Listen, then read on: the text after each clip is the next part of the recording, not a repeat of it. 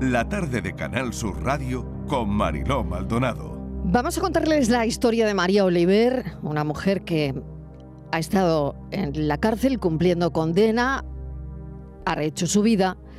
Es la única mujer en fundar la primera banda latina en España y ha querido contar su historia en Latin Queen, ascenso, caída y renacer desde el corazón de una banda, un libro que va más allá de narrar su experiencia como líder de las reinas latinas y su proceso judicial. Reflexiona también sobre las desigualdades que sufren las mujeres en su día a día y muy especialmente cuando se encuentran bajo custodia de, ella dice, autoridades penitenciarias. Pero, ¿qué llevó a María a integrarse en una banda latina. Patricia, Patricia Torres. Hola Marilo, pues antes de integrarse en esa banda, María era hija de una familia española de clase media que sacaba buenas notas y le encantaba leer.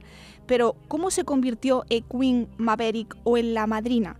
En el año 2000 se sintió fascinada por la estética, la música rap que trajeron en América Latina los primeros emigrantes que llegaron masivamente a distintos pueblos de la Sierra de Madrid. Pero más allá de la estética, hubo otro factor importante que lo unió a ese grupo. Yo entré en la organización guiada por un sentimiento de empatía hacia los emigrantes que durante ese periodo, año 2000, comenzaban a llegar al lugar donde yo vivía y que recibían constantes desprecios por parte de algunos sectores de la gente joven del pueblo. Además, por supuesto, atraída por la novedad de esta gente que traía la cultura del rap, una música poco conocida en España, pero que mis amigas y yo hacía tiempo que escuchábamos. En ese momento pensamos, esta es nuestra gente, nuestro ambiente. Lo que nunca pensó es que acabaría en prisión durante meses, tras ser acusada dos años de cárcel por asociación ilícita. Confirmada la sentencia en la que quedó absuelta de las acusaciones por amenazas y coacciones, cumplió el resto de la pena en libertad condicional. Y María Oliver aprovecha hoy su experiencia y su conocimiento para intentar acabar con la violencia que rige la vida de estos grupos. María, bienvenida, María Oliver. Buenas tardes, Marilo, muchas gracias. Gracias por acompañarnos. ¿Cómo has vivido esa experiencia y cómo ahora tratas de contarle a la gente lo que hay detrás de una Latin King, por ejemplo?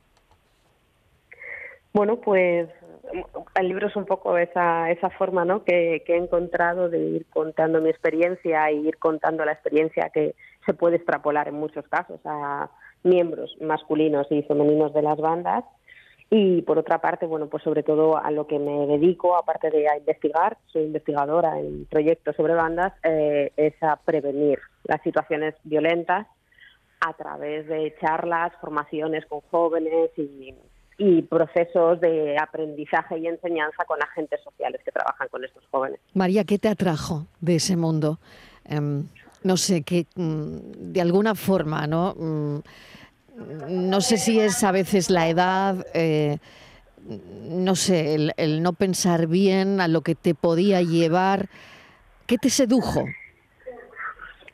Bueno, en ese caso, en principio, eh, la parte, ya te digo, pues por un lado la parte estética y la parte un poco más de, la musical y demás es un primer atractivo, ¿no? Pero luego también, pues esa parte más social que al final el grupo la tiene en su base o en su origen y que yo no conocía. O sea, ahora todos conocemos este tipo de grupos, este tipo de bandas, como se han venido a llamar, eh, pero en ese momento no, no existían. Es decir, no tiene que ver mi experiencia en ese momento, que era algo desconocido, porque en el año 2000 no habíamos oído hablar de bandas latinas todavía en España, claro, con, con la que tienen los jóvenes que se acercan ahora, claro. Yo solo conocía pues lo que la parte que me contaban. Pero eh, te incitaban a delinquir. ¿Cómo, ¿Cómo, es estar dentro de una banda de este tipo? Mm, no sé, para, para mm, que te condenaran a dos años de cárcel. ¿Qué pasó?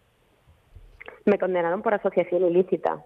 O sea, lo que pasa es que hay un momento determinado en el que el grupo comienza, algunos de los miembros del grupo, de hecho, porque no todos tampoco, comienzan a cometer ciertos actos ilícitos, comienzan a pelearse, comienzan a, eh, manejar enemistades con otros grupos y a pelearse con ellos, ¿no? Y aparte hay personas que no, o sea, nunca se ha, se ha condenado al grupo al completo por ejercer de forma eh, organizada actividades ilícitas más allá que el grupo es ilegal.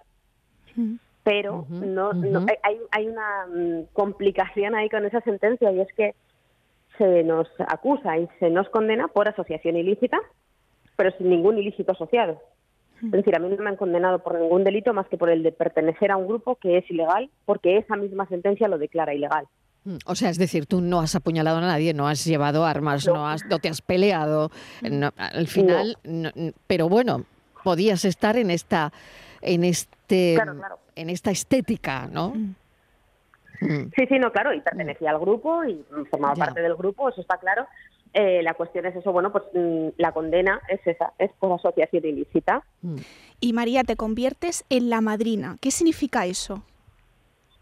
Pues que eres la primera mujer en entrar a formar parte del grupo dentro de un nuevo territorio. Es decir, cuando el grupo se establece en un nuevo territorio, eh, se, establecen las primeras figuras de referencia que son los primeros miembros del grupo. Y en este caso, la primera miembro mujer soy yo, y entro en ese, pues eso, eh, se me aplica esa, esa categoría de la madrina del grupo.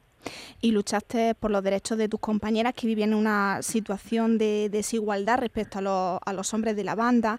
A diferencia de, los, de los chicos, las chicas debían regresar a, casa antes que los chicos, tenían vetadas determinadas diversiones, no podían vestir de manera sugerente y después de una ruptura sentimental estaban obligadas a esperar cierto tiempo antes de, iniciar una nueva relación eh, por respeto a la otra parte. ¿Eso cómo lo asumías tú, María? ¿Te enfrentabas a ellos? Pues claro, exactamente. O sea, yo no asumía esa parte porque me parecía pues es una parte desigual, eh, un, un, foco de desigualdad que me parecía completamente inasumible en el siglo XXI mm. y me parecía inasumible que hubiera chicas jóvenes dispuestas a aceptar o chicos jóvenes dispuestos a imponer esa, esas diferenciaciones.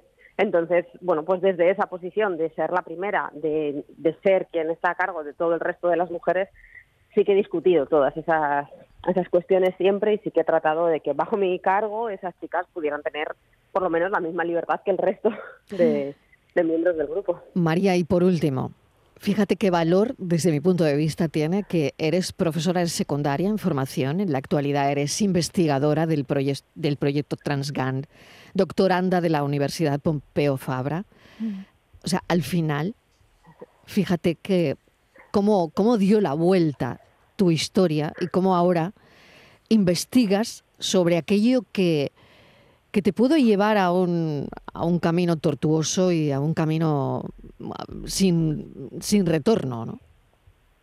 Sí, totalmente. La verdad es que sí, bueno, yo también, bueno, he tenido, he tenido suerte, que he tenido siempre una, buena base, una familia que al final me ha ido apoyando en diferentes pasos y, bueno, he intentado darle la vuelta un poco a que, que no me haya sido en vano, al menos, ¿no? Que, que sirva para poder, pues, verdaderamente ayudar a otras personas, evitar que los jóvenes se sigan metiendo en esas dinámicas violentas y en mi caso también evitar sobre todo que las mujeres se sigan metiendo en esas dinámicas, se les apliquen esas dinámicas y las reproduzcan. María Oliver, Patricia, yo no sé si tienes alguna cosa más que comentar, pero qué interesante es todo esto y que todo esto esté en un libro además. Sí, yo le quería eh, preguntar a, María por el papel que juega las redes sociales en la captación y la radicalización de estos, de estos chavales, porque en estas bandas latinas están bajando la edad, Mariló, del reclutamiento, están tanteando a niños con edades desde los 12 o 14 años, ¿no, María? Sí, incluso un poco antes. Y lo, lo muy peligroso es que ya no es tanto una estrategia de captación, sino que los jóvenes con los que me estoy encontrando en centros educativos, con los que estamos trabajando en la investigación, es que se sienten atraídos, es decir, ni siquiera hay que captarles, es que ellos mismos están buscando la forma de acercarse a estos grupos, de pertenecer, de mostrar simpatía vamos a centros educativos en los que nos encontramos pues esos jóvenes que muestran simpatía por una pandilla como el que la muestra por un equipo de fútbol. Hmm. Entonces, que se sientan tan atraídos por esta cuestión sí que tienen parte que ver con el contenido que consumen en redes sociales hmm. y con la falta de supervisión. Hmm. Ya no solo ahora, cuando tienen 12 o 14 años, sino toda la falta de supervisión previa. Empiezan a, a encontrar todos estos contenidos que les pueden llamar la atención, que les puede resultar atractivos sin que hayamos como padres o como madres sido conscientes de que les estamos poniendo en la mano toda la información del mundo sin las herramientas para gestionarla. Cuando empiezas a decirle a uno de estos chavales que la violencia no está bien o que estas dinámicas que reproducen los grupos en estos momentos no están bien, ya han recibido muchísima información previa y nosotros solo actuamos cuando vemos el problema. María, Pero gracias. les hemos dejado que les llegue toda esa información a través Sí, de redes. sí, gracias por tu libro, gracias por tus consejos y nadie como tú para hablar de ello con, con propiedad y por haber estado dentro, ¿no? Que siempre creo que es un, un valor. Gracias, María Oliver, Muchas fundadora y ex miembro ahora de, la, de una Latin King, eh, pero profesora de secundaria, como digo, escritora, con, contando su experiencia en este libro que estamos presentando también aquí, Latin Queen, Ascenso, Caída y Renacer desde el corazón de una banda. Muchísimas gracias, un saludo. Gracias a vosotras, un saludo. Gracias, Patricia. A ti. Hasta ahora. Y hasta pa' los que andan hueliendo. Pa' los calle full que le siguen metiendo. Y pa' todo el que esté jodiendo me copia. Pa' los del güey sacao y el budí